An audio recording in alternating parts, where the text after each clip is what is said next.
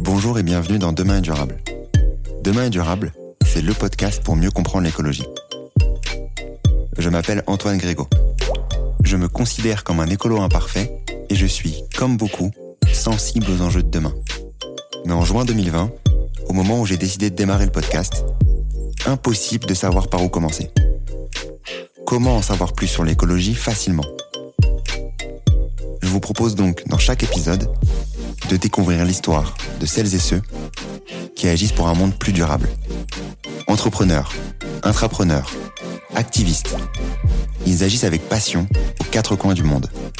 En France bien sûr, mais sur tous les continents, pour nous permettre d'espérer demain un monde plus durable. Quelles sont leurs solutions? Pourquoi ont-ils décidé de se lancer? Quels sont leurs conseils pour agir à notre échelle? Écouter, lire ou s'éduquer sur ces enjeux, c'est déjà agir pour un monde plus durable, car il nous permet d'en parler avec conviction autour de nous. C'est ce que j'espère vous apporter lors de chaque épisode.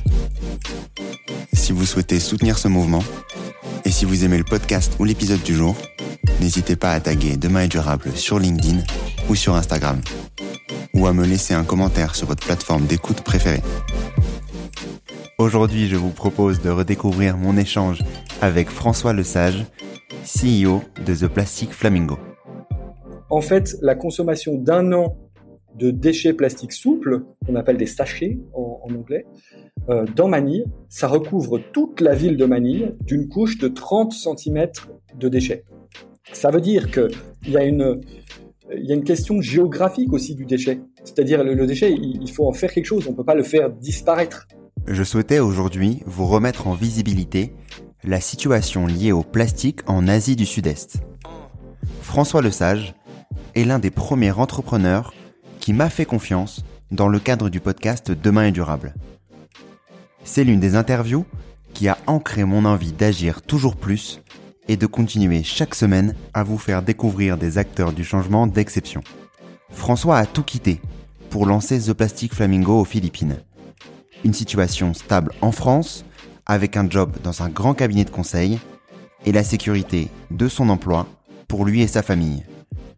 Mais François l'a fait pour créer une entreprise innovante. Une entreprise qui collecte et recycle les déchets plastiques pour les transformer en abris d'urgence. Dans notre échange, nous avons discuté de sa vision, de son business model, tout comme de la situation complexe du plastique en Asie du Sud-Est. Près d'un an et demi après l'avoir interviewé, François a bien sûr continué son action aux Philippines, malgré la crise Covid, en proposant notamment un matériau de construction créé à base de plastique recyclé. Je vous laisse donc découvrir mon échange avec François. Très bonne écoute à tous. Donc aujourd'hui, je reçois François Lesage, euh, cofondateur et euh, CEO de The Plastic Flamingo. Comment vas-tu François? Très bien, merci Antoine. Et toi? Ça va très bien, merci. Je suis très content de te recevoir aujourd'hui dans le podcast, euh, de se recevoir bien entendu par distance vu que tu es euh, basé aux Philippines et à Manille plus particulièrement. Euh, on a pu te voir dernièrement, si les personnes sont fans de, télé, sur une émission M6 et on pourra y revenir aussi si, tu le souhaites. donc concrètement, je vais te proposer dans un premier temps de te présenter. du coup, qui est François Lesage? Alors, euh, bah, je, suis euh, le fondateur et le CEO, enfin, c'est un grand mot de The Plastic Flamingo, une, euh, une entreprise sociale que, que j'ai lancée il y a deux ans maintenant. Mais avant ça, alors sur le plan personnel, je, suis, enfin j'ai 36 ans, je suis marié, j'ai trois jeunes enfants et j'ai commencé en fait après des études de management et Sciences Po par une carrière de consultant en organisation euh, et en management. Euh, beaucoup pour le secteur public. J'ai beaucoup accompagné en fait la transformation du secteur public, sa modernisation à travers des, gros projets de, transformation, notamment informatique. Euh, j'ai travaillé pour différents ministères, euh, notamment le ministère de la Défense, etc., dans des cabinets euh, de conseil à Paris. Euh, pendant euh, eh bien huit ans. Donc euh, j'ai fait la carrière type du jeune consultant qui sort d'école, consultant junior, consultant senior, manager, etc. Qu'est-ce qui t'a fait du coup aller de ben de 6 à 8 années de, de conseil à la création de Plastic Flamingo? Est-ce que tu peux nous raconter un peu la genèse de l'idée et de, de ton envie d'aller t'expatrier aux Philippines? Oui, surtout en fait avant de, avant de me lancer dans le conseil et à la fin de mes études, en fait, je suis parti une fois que je me suis marié avec ma femme pendant un an faire le tour du monde à vélo. on est parti de, de France et on allait jusqu'au Cambodge euh, à vélo. On a traversé le continent eurasiatique en un an. On a fait plus de 6000 km à vélo. On a travaillé, traversé euh, une quinzaine de pays, je crois. Enfin, une aventure formidable pendant laquelle on a eu la chance euh, d'être au plus près du terrain, de, la terre. Quoi. Vous roulez sur la terre, ça, permet d'avoir le temps de, bien observer. Et on s'est rendu compte combien, combien la terre était polluée. Et on a pu aussi rencontrer euh, les chiffonniers du Caire en Égypte, euh, une ONG au Cambodge pour un sauver l'enfant qui agit euh, sur la décharge. Enfin, déjà, il y avait quelque chose autour des déchets qui commençait à, se planter dans ma tête et dans mon cœur.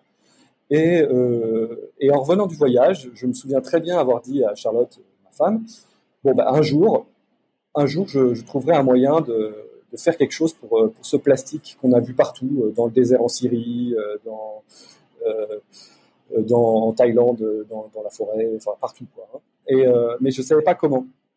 Après, la vie m'a rattrapé. On est revenu en France. j'ai trouvé un hmm. job assez classique, etc. Et c'est seulement huit ans plus tard que par une rencontre, et j'ai croisé une jeune femme qui était une ancienne collègue de, de ma femme et qui m'a dit bah écoute moi je, je monte une boîte pour pour lutter contre la pollution océanique plastique en Asie je veux aller euh, ramasser le plastique dans les océans et faire quelque chose là-dessus. Moi, j'ai dit, bah écoute, euh, enfin, j'ai pas dit ça tout de suite. Hein, deux, deux, trois mois plus tard, je l'ai appelé. J'ai dit, écoute, euh, je, je, suis, je suis chaud. Euh, j'ai envie de faire ça aussi. Euh, moi, ça va prendre un peu de temps parce que bon, j'ai une famille, trois enfants, un bel appartement à Paris, je viens d'acheter une maison. Euh, mmh. Ça va peut-être être un peu euh, compliqué sur le plan pratique, mais je, je suis, je suis motivé. Et et bien voilà, donc à peu près à l'été 2018, j'ai, je me suis associé, pas contractuellement parce qu'il n'y avait pas encore de société, mais dans l'esprit, avec, avec cette jeune femme, et on a commencé à réfléchir au projet.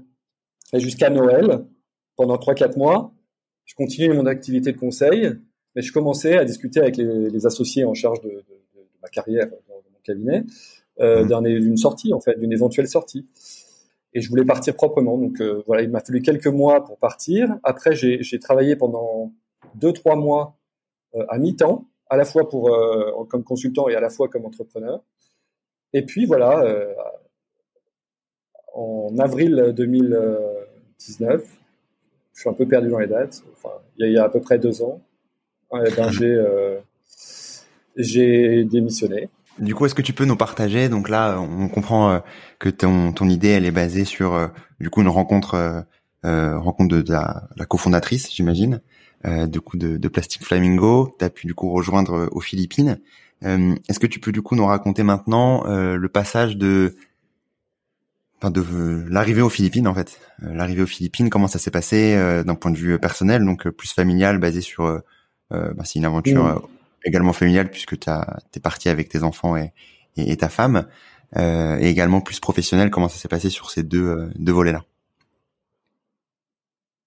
Oui, alors euh, en fait c'est assez épique hein, ce qui s'est passé parce que là en l'occurrence euh, c'était la cofondatrice euh, d'une, d'un projet qu'on avait ensemble mais qui s'appelait pas The Plastic Flamingo et, et en fait comme beaucoup de cas en fait de, de, de création d'entreprise euh, c'est pas toujours facile de s'associer euh, correctement. Et euh, en l'occurrence, cette histoire n'a pas duré. Euh, donc, euh, ce qui s'est passé, euh, pour être un peu précis, c'est que donc cette jeune femme avait une idée en tête à laquelle elle croyait énormément. et puis rapidement, bah, moi, j'ai essayé de, prendre le bateau aussi, quoi, de, de, de, de, bosser. Je bossais comme un fou sur le projet, etc. Et puis, elle a un peu, senti que le projet lui échappait complètement. Enfin, lui échappait partiellement et qu'elle n'en avait plus le complet contrôle, c'est ça que je veux dire. Et ça a été difficile pour elle, je crois. Et euh, en fait, ce qui s'est passé, c'est que donc on avait prévu de faire une mission d'exploration aux Philippines pour vérifier que notre business model euh, tenait à peu près le choc. en mars. Et donc on a pris nos billets d'avion et la veille du départ en avion, elle m'a indiqué qu'elle ne voulait plus continuer le projet avec moi, qu'elle trouvait préférable pour tout le monde que chacun continue de son côté, que comme j'avais énormément bossé sur le, la partie philippine, entre guillemets, elle me laissait les Philippines, mais qu'elle voulait monter, elle, son, son affaire en Indonésie, ce qu'elle a fait d'ailleurs. Hein. On, donc, on a donc deux projets parallèles, elle en Indonésie et moi aux Philippines. Donc moi, je me suis retrouvé en mars à prendre un avion avec elle quand même aux Philippines euh, pour une mission d'exploration de deux semaines euh, où il fallait valider le business model avec dans l'idée que c'était elle qui allait s'installer aux Philippines et que tout d'un coup, c'était plus le cas. c'était, euh, c'était soit, soit je m'y installais, euh, soit j'arrêtais le projet soit dit en passant, c'était exactement le moment où je commençais mon chômage. Donc j'avais largué tous les amarres. Donc euh, en gros, euh, situation assez euh, assez catastrophique en fait, assez assez flippante. Mmh. et puis aux Philippines, je me suis rendu compte que bah il y avait quelque chose à faire. J'y croyais, c'était c'était bon. Et donc je suis revenu et j'ai discuté avec ma femme Charlotte et je lui ai dit bah écoute Charlotte Bon, j'ai démissionné. Maintenant, si on veut lancer The Plastic Flamingo, euh, bah, on est obligé d'aller aux Philippines. On va pas faire ça depuis la France. Euh, Qu'est-ce qu'on fait? Euh, On venait d'acheter une maison euh, en Bourgogne qui nous. Aujourd'hui, on est bien content de l'avoir, mais euh, on avait acheté une maison, c'était pas rien. Elle, elle avait toujours son boulot, ma femme. Donc, en gros, on s'est dit, bah, allez, on y va. On s'est associés, donc ma femme et moi. On a créé The Plastic Flamingo pendant l'été. Euh, et euh, le 1er août, euh, non, le 15 juillet, enfin je sais pas, enfin dans l'été, on a atterri à Manille avec bah, 5 avec mes trois enfants. Euh, cinq valises. On est reparti de zéro complet. Hein. On est arrivé aux Philippines avec centaine de kilos de bagages, rien. Quoi. Autant dire que pour changer de vie, c'est que dalle. Quoi. Et justement, comment s'est passé votre arrivée aux Philippines? Euh, c'est toute une aventure qui a commencé, une acclimatation dans un pays qu'on connaissait pas. On a inscrit les enfants à l'école aussi, bien sûr. Enfin, un saut dans le vide comme jamais on en a fait dans notre vie. Hein. Et euh, aujourd'hui, euh, quand je le regarde euh, avec le recul, je me dis que heureusement qu'on n'avait pas tellement conscience de tout ce qu'on vivait, qu'on était porté par une forme d'euphorie qui était celle de vouloir changer de vie parce que c'était quand même un peu trash quoi. c'était quand même un peu violent. C'était quand même un peu violent. Enfin, on arrive dans un pays qui a vraiment rien à voir avec le nôtre, on n'a rien. Euh, et on se dit, on va s'installer, on va trouver un moyen de, lancer une affaire. Et euh, il nous a fallu euh, du temps pour nous acclimater. Hein. Les Philippines sont un pays difficile pour les, étrangers. c'est d'abord un pays assez cher, contrairement à ce qu'on a comme, comme idée. Il faut, pas mal d'argent en fait. Il faut de l'argent pour se loger, il faut de l'argent pour se, transporter. Enfin, tout est importé, donc la nourriture est chère, etc. Euh, et, c'est un pays, enfin, c'est un pays magnifique. Les Philippines, c'est extraordinaire, mais Manille est une ville euh, très dure. C'est sans doute la euh, deuxième ville du monde, je crois, la plus embouteillée. il faut facilement 2-3 heures pour faire 3 km. c'est une ville qui, rend, les gens assez fous. en fait, c'est pas du tout une, ville de carte postale. Mais euh, c'est là où euh, le problème euh, de la pollution plastique est parmi les endroits les plus présents. Donc c'était là où il fallait aller. voilà, voilà un peu pour notre arrivée. C'était ta première fois aux Philippines en fait, après du coup ces deux semaines de, de découverte avec ton ancienne cofondatrice. Euh, c'était ta première fois parce que quand tu racontais ton histoire sur justement le tour du monde à vélo, tu t'étais arrêté au Cambodge. Euh, c'était un peu du hasard d'arriver aux Philippines? Ou c'était euh, ou c'était voulu? Alors c'était voulu, euh, c'était pas du hasard. il y, y a, trois raisons euh, principales pour lesquelles nous avons choisi les Philippines. Euh, la première raison, elle est liée au projet lui-même. les Philippines sont malheureusement le troisième pays au monde où l'on trouve le plus de pollution océanique plastique. 80% des déchets plastiques qui finissent dans l'océan émanent euh, d'Asie, 60% de six pays d'Asie du Sud-Est, à commencer par la Chine, l'Indonésie et les Philippines. Euh, donc, euh, si on veut s'attaquer à la pollution océanique plastique, on peut, on a plutôt intérêt à aller en Asie, en Asie du Sud-Est. Donc, pourquoi pas la Chine et l'Indonésie dans ce contexte? C'est la deuxième raison. La deuxième raison, c'est que la Chine, commencer un business en Chine, c'est faisable, hein, mais sur, sur ces thématiques-là, c'est assez compliqué quand même. Hein. Il faut peut-être, on a préféré un plus petit pays où il nous semblait qu'il serait plus facile de lancer notre affaire. Deuxièmement, dans le même dans le même domaine, c'est un pays anglophone. Euh, donc on s'est dit qu'en termes de en termes de business, ce serait plus facile euh, par rapport à l'Indonésie notamment. Donc voilà pourquoi on choisit euh, d'un point de vue rationnel les Philippines. Maintenant, il y a une troisième raison qui est plus personnelle, qui est elle liée à notre enfin à mon histoire. En fait, quand j'étais étudiant en, télécom. En fait, j'ai fait une école de télécom euh, avant de faire Sciences Po. J'ai fait euh, un échange euh, à l'international à l'Athénéo de Manille, qui est l'une des trois plus grosses universités de Manille. Et je suis venu en fait il y a 15 ans aux Philippines en échange en échange d'école pendant six mois. Et, et donc ce pays était quelque part dans dans ma tête quoi. Je c'était pas complètement inconnu. Alors après il a énormément changé hein, en 15 ans. Encore qu'il y ait certaines choses qui, qui, soient restées les mêmes, mais euh, c'était c'est pas les mêmes Philippines que j'ai retrouvées, c'est sûr. Mais on se disait euh, bon, c'est retourner un tout petit peu en terrain connu. Voilà, c'est pour ça qu'on a choisi les Philippines. Donc sur les Philippines, euh, donc tu nous, tu nous partageais euh, euh, la situation euh, écologique et notamment la partie plastique sur euh, l'Asie du Sud-Est. Euh, quelle est du coup la mission de The Plastic Flamingo? Oui, bien sûr. Donc The Plastic Flamingo, euh, c'est une entreprise sociale et environnementale qui est d'abord une holding française, une entreprise française et qui a maintenant une filiale aux Philippines.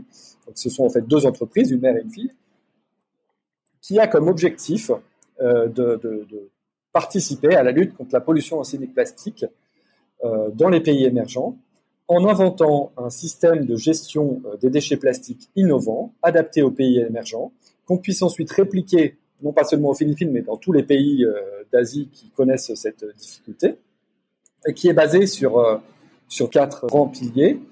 Donc, on collecte, on recycle, on permet aux gens de compenser et on éduque. Voilà, c'est ça, c'est les quatre motos de, de Plastic Flamingo. J'aimerais qu'on se concentre sur les différents piliers. Est-ce que tu peux nous partager ce que vous faites par rapport à la collecte? Donc en fait, nous collectons les déchets plastiques, nous mettons en place un système de gestion des, de la collecte des déchets plastiques, en l'occurrence euh, dans la métropole de Manille, qui est euh, une des plus grosses métropoles d'Asie. Euh, donc, euh, bah, qu'est-ce qu'on fait concrètement? On a, on a un réseau de points de collecte euh, qui peuvent être des villages, euh, des individus, des entreprises, des organisations, des immeubles, des hôpitaux, des écoles, des universités enfin tout, lieu qui est prêt en fait à, vouloir mettre en place une petite activité de collecte de plastique, eh ben on les équipe avec des grands sacs ou avec des poubelles qu'on leur fournit. Euh, et une fois qu'en fait ils ont rempli leurs grands sacs euh, qui font un mètre cube, hein, c'est des sacs industriels quand même. Euh, eh ben ils nous appellent et on vient avec notre van pour collecter les déchets plastiques. Ça ressemble un petit peu à ce qu'on peut imaginer pour la collecte du verre en Europe, où en fait on équipe des lieux de, containers de collecte où les gens viennent déposer leurs leurs déchets. Nous, on est concentré sur les plastiques, mais c'est à peu près la même idée. Et ça n'existe pas du tout euh, aux Philippines, hein, en Asie du Sud-Est en général. C'est hyper innovant. Donc, on collecte. Et sur le deuxième pilier, le recyclage, qu'est-ce que vous faites exactement?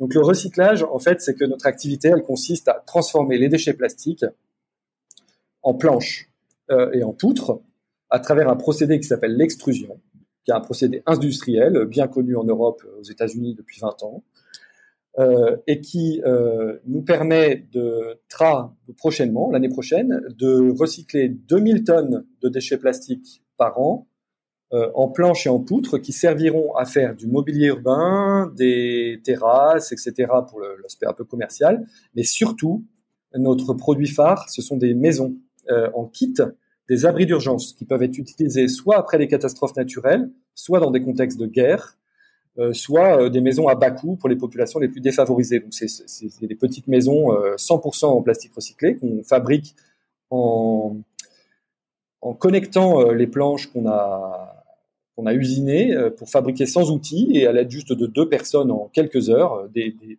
des petits modules qui, qui servent d'habitation dans lesquels on peut rester pendant pendant deux ans, quoi, et qui après sont complètement recyclables à nouveau. Euh, même avant d'être recyclables, ils sont démontables et réutilisables. Voilà. Et donc notre marché, c'est beaucoup euh, les grosses organisations internationales euh, comme l'ONU, la Banque mondiale, la Banque asiatique de développement, toutes les ONG, Habitat for Humanity, etc., qui interviennent dans les contextes d'urgence d'urgence humanitaire et à qui nous allons vendre ces, ces modules. Donc on comprend que le premier pilier c'est donc la collecte, le second le recyclage. Quels sont les deux derniers? Le troisième pilier c'est euh, la compensation plastique. Euh, c'est un concept qu'on invente. On est deux, trois entreprises dans le monde à se lancer sur ce sujet, de hyper pionniers, mais on y croit à mort. Enfin, on croit que c'est l'avenir. Euh, tout le monde connaît la compensation carbone aujourd'hui. D'ailleurs, elle, peut être dans certains cas un petit peu critiquée, mais je veux dire, en tout cas, elle est connue. Euh, c'est un concept qui fait absolument plus tellement de débat. Euh, et ben nous, on invente la même chose avec le plastique, c'est-à-dire qu'on propose en fait à des grosses entreprises ou à des individus, hein, on peut acheter des abonnements sur notre site internet, c'est assez facile, euh, de financer en fait de la collecte et du recyclage du, de plastique qui ne finira donc pas dans l'océan, et ainsi de compenser son empreinte plastique soit individuelle, soit d'entreprise. Alors à titre individuel, pour, comprendre un peu plus pragmatiquement, euh, mmh. n'importe qui, toi, moi, euh, quelqu'un en Inde ou aux États-Unis, va produire environ 6 kilos de déchets plastiques par mois. C'est euh, la production de déchets plastiques mensuelle moyenne dans le monde. Ces 6 kilos de déchets plastiques, nous, avec 8,50 euros, on collecte et on recycle 6 kilos euh, de déchets plastiques. Donc, si vous vous abonnez euh, chez nous, vous allez nous financer 8,50 euros par mois et on va vous donner un certificat tous les mois de compensation plastique qui atteste que vous avez compensé, même dans votre cas neutralisé complètement, votre empreinte plastique océanique grâce à The Plaf, que 6 kilos ont été collectés et recyclés en votre nom et qui n'ont donc pas fini dans l'océan. Et comme ça correspond à votre empreinte plastique, vous êtes, on dit en anglais, plastic neutral. Vous êtes neutre plastiquement. Vous êtes, vous avez fait votre votre affaire. C'est la même chose que quand vous prenez un billet d'avion et que vous compensez le carbone du billet d'avion. Ben, c'est pareil, mais au plastique.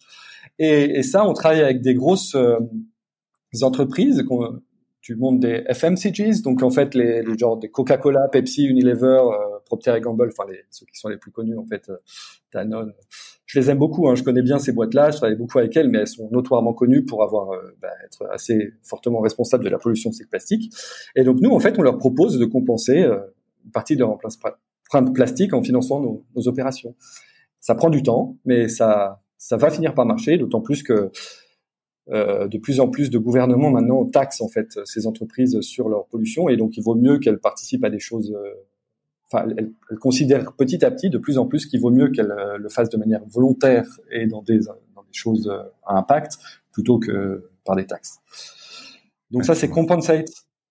Et le, le, petit dernier que j'avais oublié pour la route, c'est educate. C'est on éduque, on éduque énormément de, de monde. Là, on a dû, on a dû On fait des formations dans les écoles, dans les universités, dans les entreprises sur la pollution chimique plastique euh, ici aux Philippines, sur comment, la, comment lutter, comment adopter des, des, modes de vie plus plus écologiques sur ce point de vue-là. Euh, qu'est-ce qu'on fait euh, Comment comment tout ça fonctionne et, je pense, je pense vraiment qu'on a touché là déjà des milliers de personnes ici aux Philippines. On commence à vraiment euh, avoir une audience assez importante de ce niveau-là. Euh, comment est-ce que ça se passait avant? Est-ce qu'il y avait des collectes aux Philippines de, de des déchets plastiques ou c'est vraiment, euh, euh, enfin, comment se passe du coup cette partie euh, lorsqu'on utilise un plastique en, aux Philippines? Où est-ce qu'on le jette? Mmh. Qu'est-ce qui devient en mmh. fait avant avant l'arrivée de, de, The Plastic Flamingo qui s'occupe de, de, de, collecter une partie en tout cas de, de ces déchets plastiques? Qu'est-ce qui se passe en Asie? Pas que aux Philippines, mais en Asie et dans la plupart des pays émergents. Euh, il n'y a pas de système organisé de, gestion des déchets en tout cas pas tel qu'on en a connaissance euh, en Europe ou dans les pays de l'Ouest. Euh, la plupart du temps, euh, il y a une poubelle unique, on met ses déchets dans la poubelle unique, ou s'il y a des poubelles de tri, c'est un, aux Philippines, il y a des poubelles de tri, hein, c'est un leurre. En fait, à la fin, tout retourne dans la même poubelle. C'est juste une grosse blague, mais c'est pour faire style que. Mais au final, au final, tout est dans une seule poubelle. Et donc, ce qui se passe, c'est qu'il y a les gens qui vont ramasser les poubelles avec des camions poubelles, qui sont en fait des sociétés privées ou semi-publiques, euh, avec des partenariats publics-privés, en général euh, très corrompus. Hein. Donc bref, il y a les camions poubelles qui se pointent, qui ramassent vos poubelles, qui les mettent dans l'arrière du camion. Et là, en fait, le gars, vous savez, le, monsieur poubelle là, qui, met la poubelle dans le, dans le camion, eh ben, il va fouiller vite fait dans, dans, votre poubelle et il va essayer de repérer les matières recyclables les plus évidentes. Et il va les, il va les mettre en fait dans des grands sacs qui pendent à l'arrière des camions. Et puis, comme ça, il va se constituer un petit butin de, matières recyclables, alors papier, carton, métaux, euh, plastique, etc. Classique, quoi. Hein. Euh, mais il va le faire, euh, excusez-moi l'expression, mais au cul du camion, quoi. Enfin, c'est comme ça que ça se passe. Et là, en fait, il va après se rendre dans un lieu qu'on appelle un junk shop. Donc, c'est un magasin qui achète des déchets recyclables déjà triés ou partiellement triés, qui va constituer des stocks et qui, quand il en aura suffisamment, enverra un camion vers un recycleur. Donc la première chaîne, c'est le, garbage collector, donc le monsieur poubelle, en général c'est un homme quand même, euh, qui ramasse, euh, qui fait un petit tri, des déchets à l'arrière du camion, qui va voir le junk shop, et le junk shop ira voir un recycleur. Il y a aussi un autre acteur qu'on appelle le waste pickers euh, ou chiffonnier. c'est des gens très très très pauvres qui se baladent dans les rues avec des espèces de caddies de fortune et qui dès qu'ils voient une bouteille qui traîne, une canette par-ci par-là, un peu de carton, etc., bah, le, le ramassent et puis poussent leur leur petit caddie jusqu'au junk shop le plus proche. Il y en a des, centaines ou des dizaines des junk shops dans, dans par exemple. Euh, et, là, ils vont vendre pour quelques centimes euh, la matière qu'ils ont, qu'ils ont ramassée. Euh, et donc ça c'est comment ça c'est comment ça se passe. Et quand même sur le point social, moi il y a un truc que je voudrais dire parce que je le dis souvent quand je suis interviewé dans, enfin, dans différents événements, c'est qu'il y a une réalité sociale qui est de, ce qu'on appelle le marché informel. Donc là, ce que j'ai nommé, c'est le marché informel. C'est pas un marché formel, c'est pas pas structuré par des entreprises euh, structurées, c'est des petits chiffonniers, euh, des garbage collectors qui troquent euh, dans des petits junk shops. C'est ça qu'on appelle le marché informel. La réalité sociale du marché informel, elle est atroce. Les gens vont vendre euh, le kilo, le kilo de bouteille, par exemple, une bouteille de, une d'eau, vous voyez, une bouteille de, bouteille d'eau, une bouteille de, de soda, pour pas les nommer. Eh ben, euh, vous en prenez un kilo, vous allez, eux, ils vont vendre ça euh, 10 centimes d'euros, à peu près. Euh, et pour faire un kilo, faut quand même déjà quelques bouteilles. Hein. Donc, en gros, c'est des gens qui vivent avec un dollar par jour, deux dollars par jour maximum. Et nous, en fait, à travers notre réseau de collecte, on a, on, ubérise un peu en fait ce système. On met en place une, on, le, oui, on, ubérise, c'est un, grand mot, mais on essaie de le disrupter pour utiliser encore des mots assez à la mode. Euh, et, donc en fait, on, on met en place un système où chacun est rémunéré correctement à chaque bout de la chaîne. Et on évite 40 000 intermédiaires, mais on fait en sorte que chacun soit payé correctement. Et eh ben, faire les choses correctement, c'est-à-dire rémunérer correctement les gens qui collectent les déchets, euh, qui les dans notre centre de tri, euh, voilà, payer nos taxes, faire les choses comme il faut, ça nous coûte quatre fois plus cher que la valeur de la matière première euh, en bout de chaîne, si on se contentait de la revendre.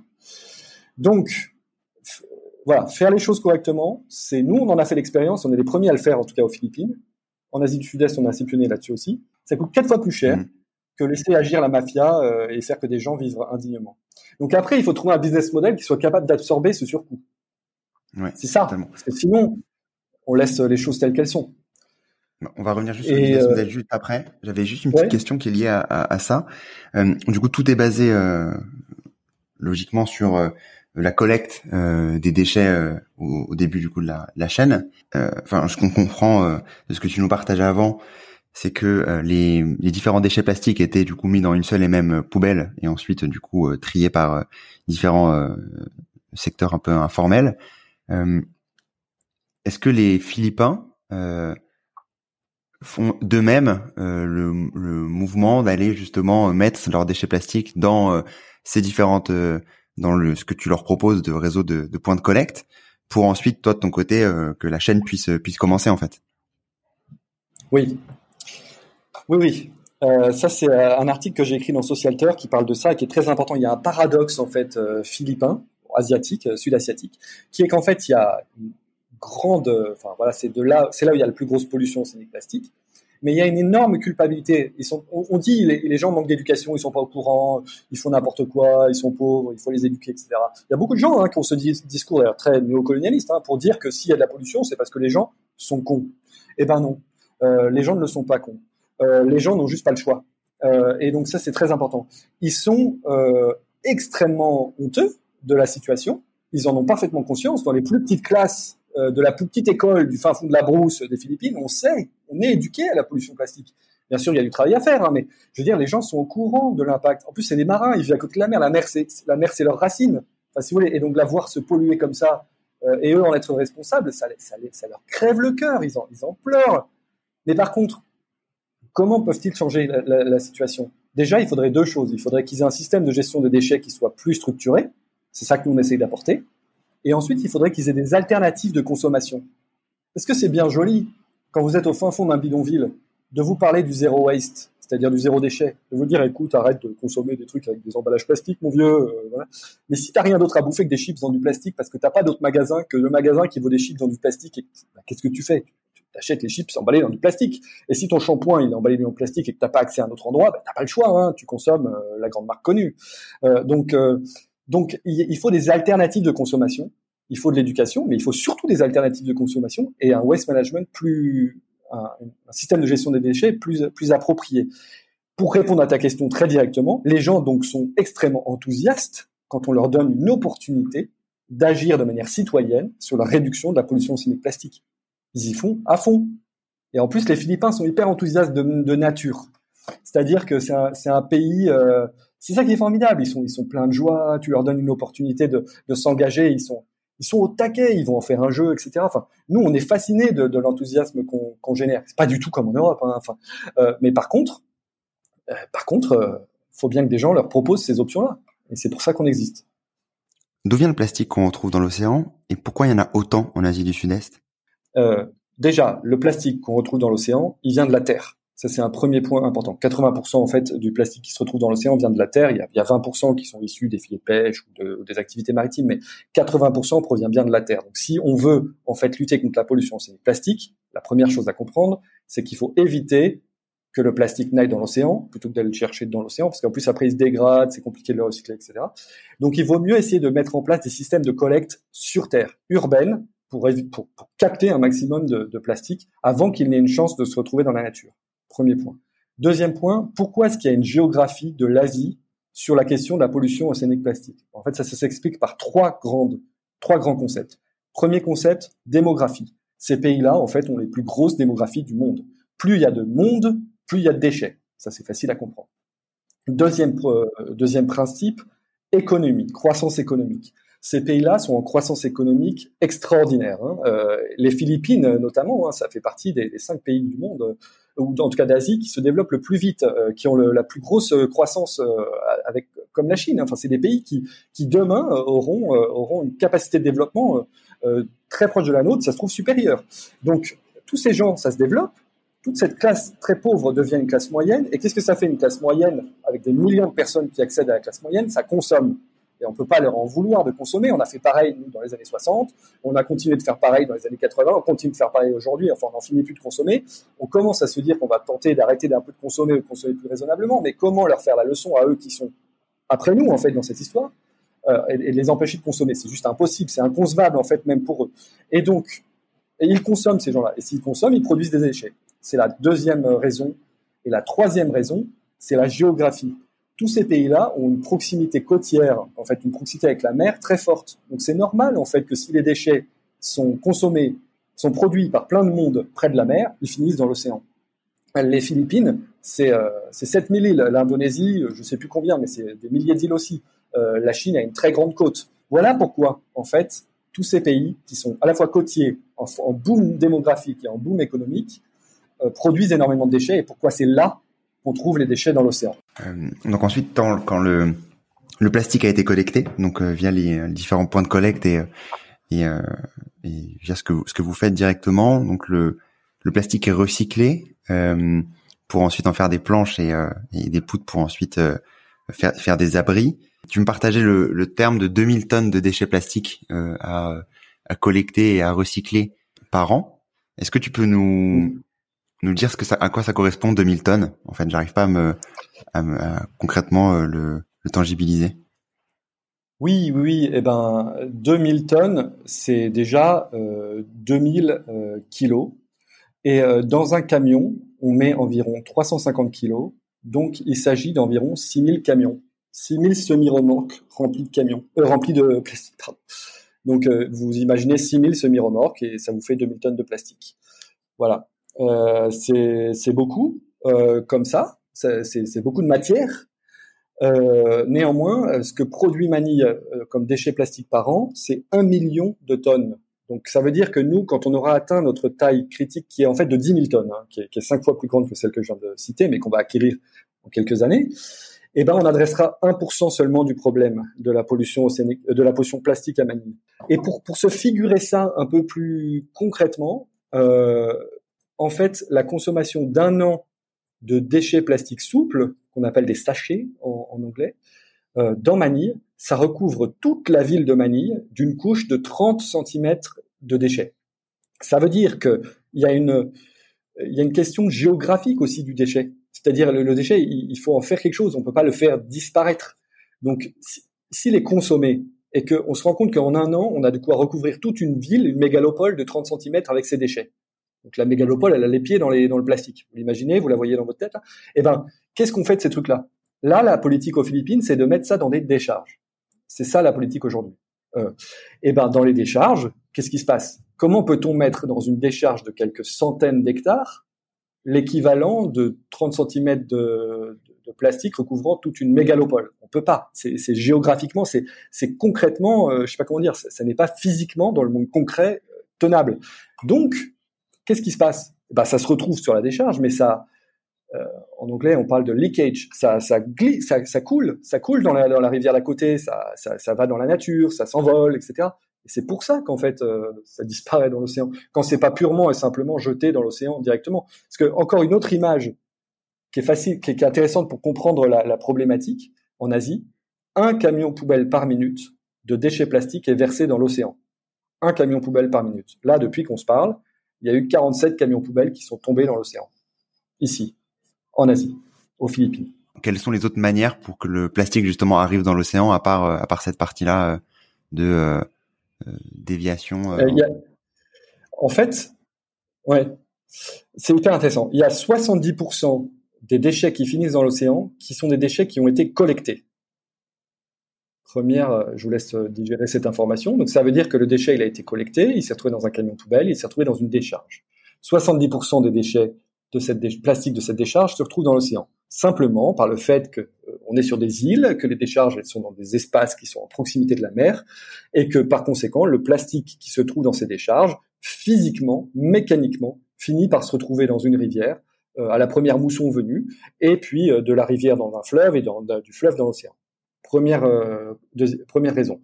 Deuxième raison, c'est ce qui c'est pendant le processus de collecte.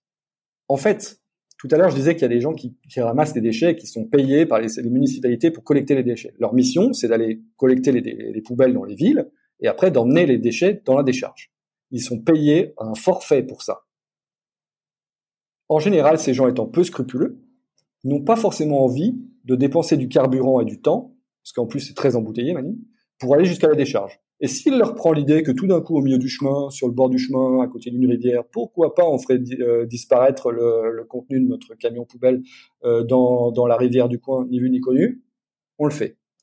Mais c'est une réalité très très très très prégnante. Hein. Je veux dire, c'est, ça explique les 70% de, de leakage alors que euh, c'est des déchets collectés. Et les 30% qui restent, c'est euh, les gens qui, n'ayant pas accès à une poubelle, en fait, le laissent enfin le, le, mettre dans la nature ou, ou je sais pas par leur fenêtre euh, ça tombe dans une petite rivière. Parce qu'il y a beaucoup de, de, villages un peu sur pilotis vous voyez qui, qui, sont près des près des petits ruisseaux. Les ruisseaux ils arrivent dans des canaux donc finalement le déchet qui a réellement été jeté par un individu dans la nature c'est pas rien c'est 30% mais ça n'est que 30% les 70% qui restent c'est de la mauvaise gestion c'est quand même un gros un gros un, un, énorme pourcentage. Enfin, le fait que les personnes jettent également dans la nature, ça arrive aussi en France en fait. Hein, donc, euh, on peut pas trop blâmer cette partie-là. Beaucoup de personnes le font aussi en France et c'est comme ça que ça arrive aussi dans les océans euh, en France euh, concrètement. Euh, je voudrais maintenant me concentrer un peu plus sur The Plastic Flamingo et plus sur le sur le business model.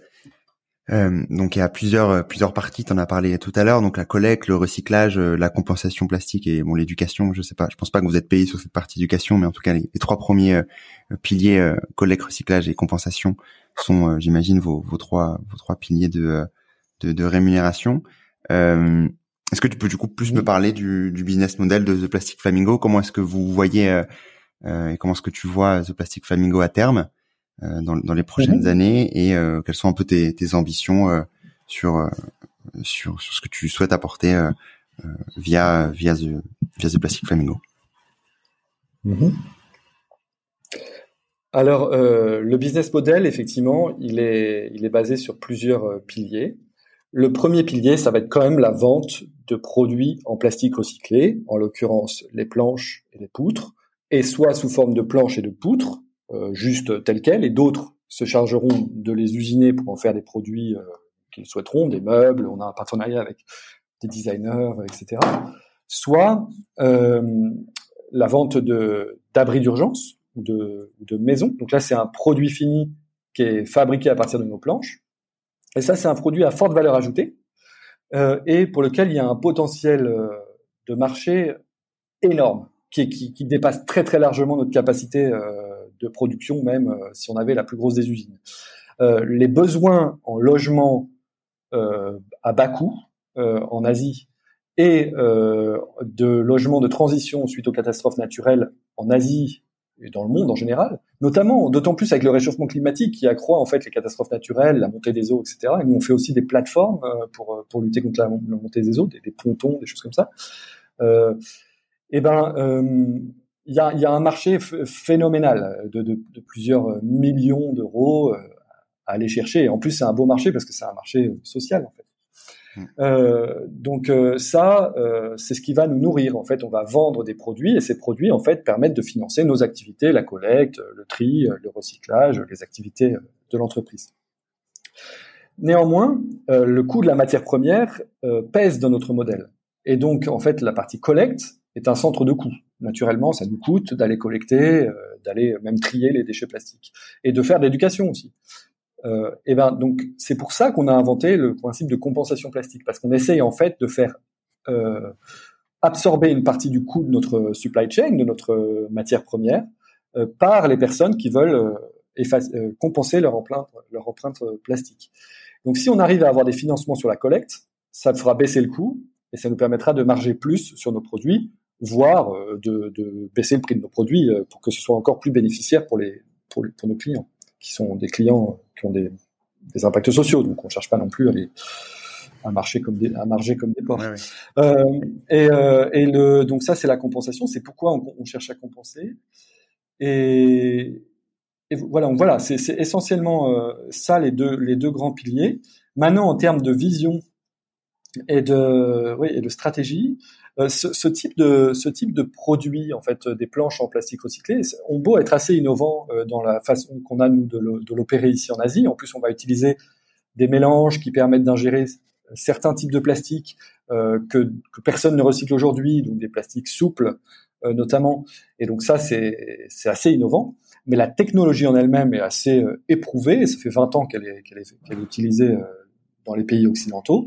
Et ces business models de transformer des plastiques recyclés en poutres et en planches, c'est des, des, vaches à lait, c'est des, des, des, boîtes, euh, c'est des boîtes bien connues en Europe euh, qui, et aux États-Unis euh, qui, qui, ont pignon sur rue et qui, qui développent un modèle économique stable. Quoi. Enfin, en revanche, mmh. ce qui est pas évident, c'est que ce type de projet industriel, en l'occurrence, nécessite des investissements au démarrage assez importants et du temps. On n'est pas sur un modèle de service où on va pouvoir rentrer du cash directement on n'est pas sur un modèle de euh, de, de start-up en fintech où euh, oui, euh, je sais pas, on va vendre un produit qui qui va qui va qui va faire la martingale du début. Nous, euh, c'est plus compliqué parce que notre impact social et environnemental il est beaucoup plus fort, mais nos besoins d'investissement ils sont assez importants parce qu'on est sur un outil industriel et euh, ça prend du temps. Donc on pense être rentable, atteindre le le break-even point là, le, dans le, une forme de rentabilité dans, dans deux ans, on l'estime à peu près. Et là, on pourra commencer à passer à l'échelle d'abord au niveau de notre usine aux Philippines et ensuite on envisage très certainement de, répliquer le, modèle dans d'autres pays, dans d'autres pays pardon, avec l'aide de grosses organisations qui seront prêtes à nous financer à ce moment-là. C'est-à-dire, on n'est pas encore assez mûr pour eux aujourd'hui, mais elles nous observent. Je parle de gens comme la Banque asiatique de développement, de gens comme euh, Circulate Capital, qui sont des, fonds d'investissement spécialisés dans ces thématiques, et qui, permettront de passer à l'échelle le moment venu. Mais là, il faut qu'on continue encore un peu sur le, proof of concept, le POC, pendant un an ou deux. Ok, donc là, vous en ce moment vous collectez. Euh, donc là, pour l'instant, ce que je comprends, il n'y a pas d'usine. L'usine, elle va, elle va voir le jour euh, en fonction des différents financements que vous allez, euh, dont le premier là de, de 400 000 que tu, que tu as indiqué au début, qui vont du coup te permettre de, de recycler 2000 tomes à, à court terme et, et, à long terme en termes de vision 10 000. Euh, sur du coup là vous commencez à vendre déjà ces euh, ces, différents abris euh, basés sur ces planches et ces poutres? Non non donc là pour l'instant on ne les vend pas puisqu'on ne peut pas les produire puisqu'en fait on n'a pas encore l'usine. Donc là pendant deux ans on a on a bâti le modèle on a on a bâti notre supply chain, notre approvisionnement en déchets plastiques. On s'est fait une réputation et on a on a installé euh, les bases d'une entreprise qui maintenant compte 15 salariés et qui est structurée euh, comptablement, financièrement, juridiquement, etc. Donc voilà les deux ans qu'on vient de, de lancer, RH euh, et tout, enfin tout, tout ce qui est le lancement d'une entreprise un peu un peu solide. Maintenant, on vient de lever ces fonds de 400 000 euros et là, on a deux ans pour monter notre usine avec l'aide de ce partenaire qui s'appelle Alliance to End Plastic Waste qui est en fait un consortium de très grosses entreprises qui a qui a choisi d'investir 1,5 milliard euh, de dollars euh, dans la lutte contre la pollution chimique plastique et qui nous a choisi nous comme étant euh, le projet pilote aux Philippines qui vont financer, le seul. Donc c'est un honneur qu'ils nous ont fait. Et donc ils nous accompagnent pendant ces deux ans pour monter l'usine. Et on va commercialiser les planches et les abris qu'en 2021, quand on aura bah, acheté les premières machines, ce qu'on est en train de faire là dès maintenant. Et euh, et voilà, d'ici là, on collectait le plastique, on continue de le collecter et on le stocke en attendant de pouvoir nous-mêmes le recycler. Ok, très bien. Et euh, sur euh, sur le produit, donc euh, les abris d'urgence, tu disais du coup que le modèle était un peu établi sur justement la création de planches et de poutres. Sur ce la création de, de, ce nouveau produit entre guillemets de d'abris d'urgence que vous vendrez après in fine à des ONG, etc. c'est quelque chose qui est qui est nouveau ou vous avez dû euh, faire appel à des personnes qui savaient déjà, enfin des entreprises qui savaient déjà faire ça Comment ça s'est passé cette partie-là? Mmh. C'est vrai, ça m'avait complètement échappé de le mentionner, mais c'est hyper important. Euh, donc, euh, effectivement, c'est complètement nouveau. On a inventé un produit, on a inventé un produit hyper innovant, qui est en fait un abri d'urgence en kit 100% en plastique recyclé. Et on l'a pas inventé tout seul, parce qu'on ne sait pas tout faire non plus. donc, en fait, on a été accompagné par un cabinet d'architectes que je veux vraiment remercier ici aujourd'hui parce qu'il nous a accompagnés pro bono, c'est-à-dire qu'il nous a accompagnés gratuitement euh, pour faire les, les, les plans euh, d'un abri d'urgence euh, post-catastrophe naturelle selon nos spécifications. Ce cabinet s'appelle Patriarche, c'est un cabinet français assez connu, et euh, ils ont dessiné pour nous euh, non seulement la maquette de notre abri, mais aussi euh, les spécifications techniques de toutes les poutres et planches, euh, comment on doit les découper, selon quelle dimension, etc., pour aboutir en fait à notre abri. Donc aujourd'hui, en fait, euh, l'abri, il est les plans en sont déjà déterminés. la recette de plastique pour nous est déterminée.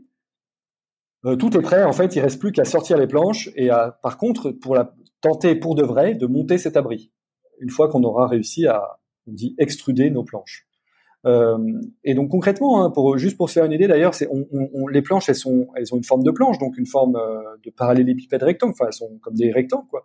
Et en fait, il faut après qu'on utilise, qu'on travaille avec des, euh, des charpentiers euh, pour pour découper en fait des encoches, des formes en fait dans ces planches, de manière à ce qu'elles puissent s'assembler les unes aux autres. C'est pas c'est pas ça va pas sortir tout tout fait de notre euh, machine. En fait, il y a une étape après d'usinage euh, en menuiserie plastique de nos planches. Donc, on va avoir différents types d'ouvriers. On va avoir des ouvriers qui vont trier le plastique, des ouvriers qui vont recycler, et des ouvriers qui vont euh, faire des, des menuisiers. Tu nous partageais tout à l'heure la récente subvention de 400 000 dollars que vous venez d'obtenir. Comment ça se passe la question du financement pour Plastic Flamingo?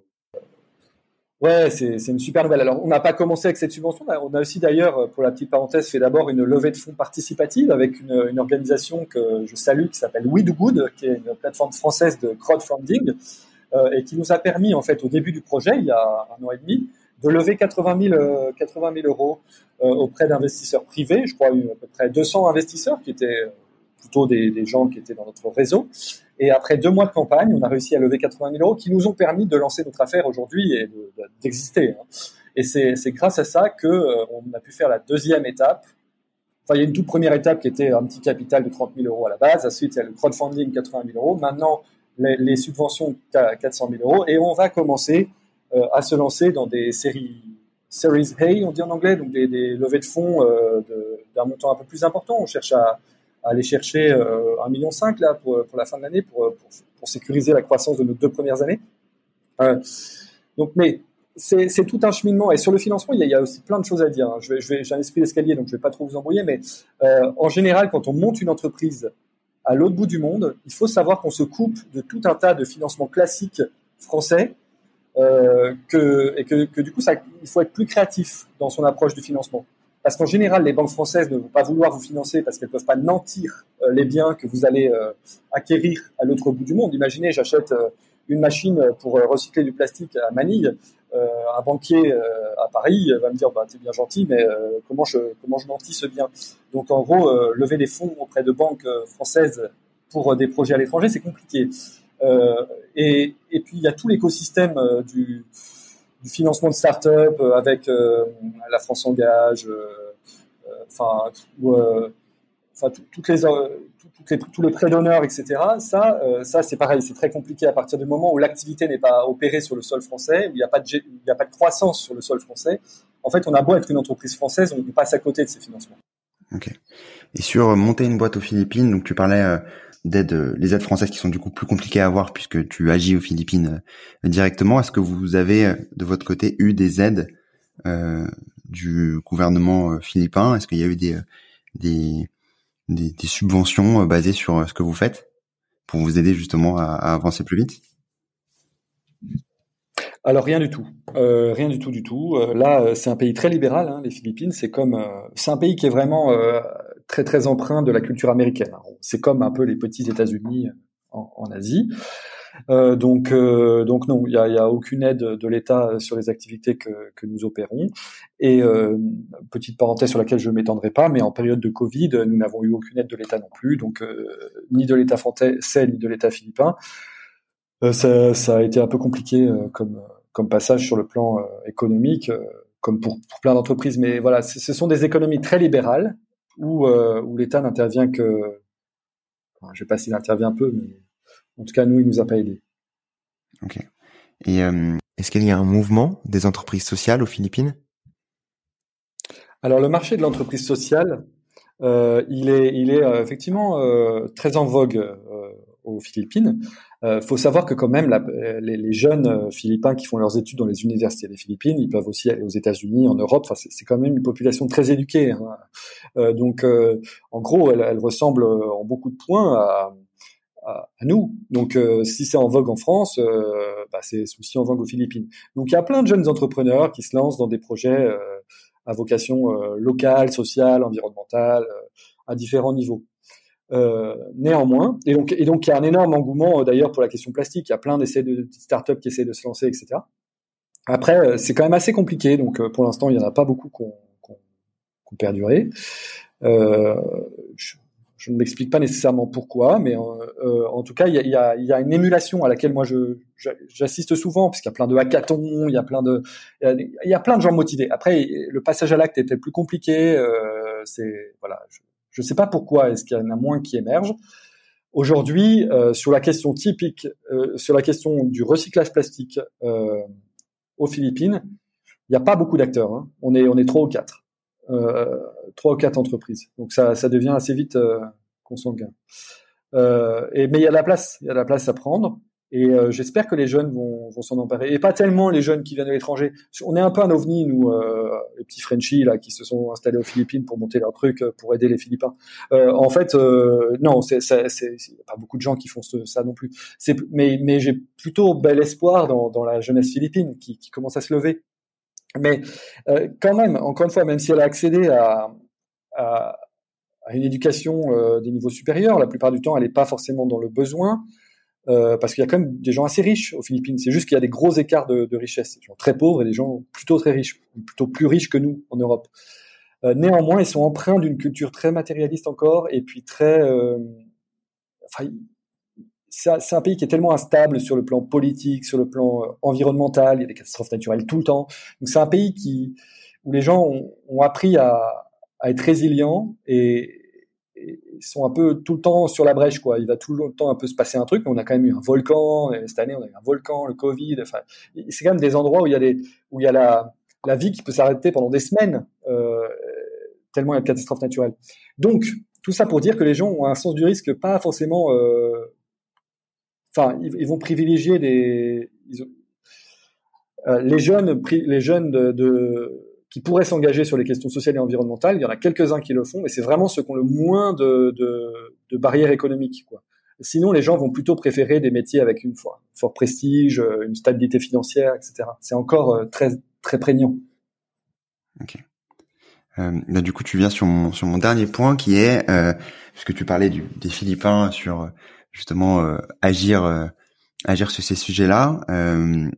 quels sont toi tes conseils sur comment agir sur les sujets les sujets ces sujets vraiment écologiques de manière globale Quel est pour toi qu'est-ce qui a fait il de ton côté et ce qui t'a donné envie de d'agir à ton échelle euh, du coup là aux Philippines et euh, les potentiels contenus et, euh, et recommandations que tu aurais sur sur sur comment devenir entrepreneur du changement? Hmm. Alors d'abord, une chose très importante, on n'a plus le temps. Là. Il faut que il faut que les gens se lèvent. Il faut que les gens se, se lèvent, se mettent debout et commencent à, à prendre ces sujets en main. Il y en a de plus en plus, c'est formidable, mais là il faut vraiment y aller parce que euh, c'est quand même ça, commence à devenir super super méga critique. Donc moi je pense qu'il y a un sentiment d'urgence qui m'a qui m'a fait me lever, qui m'a fait renoncer à toute une vie euh, finalement très très cadrée, très sécurisée, etc. Mais au bout d'un moment je me suis dit attends attends excuse-moi tu, gagnes bien ta vie tout va bien mais euh, tu es dans un monde qui s'écroule. Donc euh, qu'est-ce que tu fais? Est-ce que tu, tu veux juste euh, continuer à à papillonner dans ta vie comme ça ou est-ce que tu, tu veux être partie de la solution? Donc moi, j'invite les jeunes et les moins jeunes à s'y mettre là. Et pas en France, il y en a beaucoup, mais pas que en France. À venir, à venir à l'étranger, à venir là où sont les problèmes que vous voulez adresser. S'il y a des problèmes sociaux qui vous tiennent à cœur, s'il y a des problèmes environnementaux qui vous tiennent à cœur, allez-y, allez sur le terrain, bougez-vous, investissez-vous. C'est hyper important. C'est hyper important parce que le monde continue chaque jour de nous le prouver, on n'a plus le choix. Donc là, vraiment, il n'y a pas de débat pour moi. Maintenant, qu'est-ce qui vous permet de, de passer à l'acte? Euh, en général, régulièrement il y a un événement déclencheur. Cet événement déclencheur peut être euh, soit en fait euh, un choc dans votre vie, une lecture, des choses qui vous qui vous qui vous travaillent, un film. Moi, j'avais vu le film Demain. Je me souviens que ça m'avait ça m'avait beaucoup parlé à l'époque. mais c'est aussi beaucoup des rencontres. Et je, je crois qu'on ne passe réellement à l'acte que quand tout d'un coup on rencontre quelqu'un qui euh, vous vous fait passer, vous fait mettre le pied à l'étrier. Et là, ça, ça devient euh, plus une idée, ça devient une réalité. Euh, et donc, j'encourage les gens qui ont envie de s'engager, d'abord à le faire, et pour avoir le courage de le faire, à s'entourer le plus possible de gens qui l'ont fait. Écouter les podcasts comme le tien, c'est formidable. Rencontrer des, des, des entrepreneurs, discuter avec des entrepreneurs, euh, se, se, préparer à tout ce que ça va être la vie d'entrepreneur parce que c'est extrêmement compliqué. Il y a tous ceux qui vont vous dire que tu es complètement con, tu es complètement fou, ça ne marchera jamais, etc. Il faut quand même être sadomaso. Il faut quand même pendant des mois se dire non, non, non, ils ont tous tort. Je vais, je vais, t'inquiète, t'inquiète, j'y crois. Et puis, il faut rencontrer énormément d'entrepreneurs euh, et, et, et, leur parler plutôt de savoir-être, de qu'est-ce que ça va être. Euh, que je vais vivre sur le plan personnel, humain, psychologique et physique, même physique. Enfin, j'ai perdu des kilos. Enfin. Euh, plutôt que euh, mon business model, euh, mon plan, machin, etc. Parce que en vrai, le business model, moi que j'avais il y a deux ans, il ressemble pas du tout à celui que j'ai aujourd'hui. Et aujourd'hui, j'y arrive petit à petit, par excès successif, en étant agile, en étant résilient, en rebondissant. Et ça, ça n'est que du savoir-être. Enfin, c'est que je veux dire, ça n'est que du c'est que quelque chose de personnel, quoi. Euh, donc, euh, bon, bien sûr, il faut une capacité euh, intellectuel à saisir des opportunités, à comprendre son écosystème, à se faire entourer. Chacun trouve les ressources dont il a besoin. Mais j'insisterai jamais assez sur l'équilibre que ça demande. Voilà, c'est avant tout une aventure humaine. Il faut d'abord se connaître soi avant de se dire j'agis et je et je me, je me, lance dans le grand bain euh, directement. Enfin, le business model devient un peu secondaire puisqu'il change au fur et à mesure et le la connaissance de soi, c'est ce qui permet du coup de se dépasser et de pas de pas abandonner au premier euh, à la première difficulté. Ouais, ni à la première, ni à la millième, ni à un millionième, parce que parce que ça, ça n'arrête jamais. Mais euh, c'est super. Euh, bah, merci beaucoup pour ton retour, François. Euh, il y a plein d'autres points, bien entendu, que j'aimerais euh, j'aimerais discuter, mais ça durerait des heures, honnêtement. ça durerait des heures. C'est passionnant. On fera sûrement une une tierce partie dans le futur. Ça, tu peux compter sur moi. merci en tout cas pour ton temps. Si on souhaite te contacter et travailler au sein de The Plastic Flying Go dans le cadre, je sais pas, d'un stage si on si on est étudiant ou ou vous aider euh, plus, plus globalement Comment est-ce qu'on peut euh, le faire de France? Oui, bah, le plus simple, c'est euh, d'aller sur mon profil LinkedIn, François Le Sage, The Plastic Flamingo, vous trouverez facilement mon profil, et de me contacter par LinkedIn, ou de m'envoyer directement un mail à l'adresse suivante, françois at theplaf.com. François sans cédille, francois, at theplaf.com. Merci d'avoir écouté cet épisode et bravo d'être arrivé jusque-là. J'espère que l'épisode t'a plu. Si c'est le cas, n'hésite pas à en parler autour de toi et à le partager ou à mettre 5 étoiles au podcast sur ta plateforme d'écoute préférée.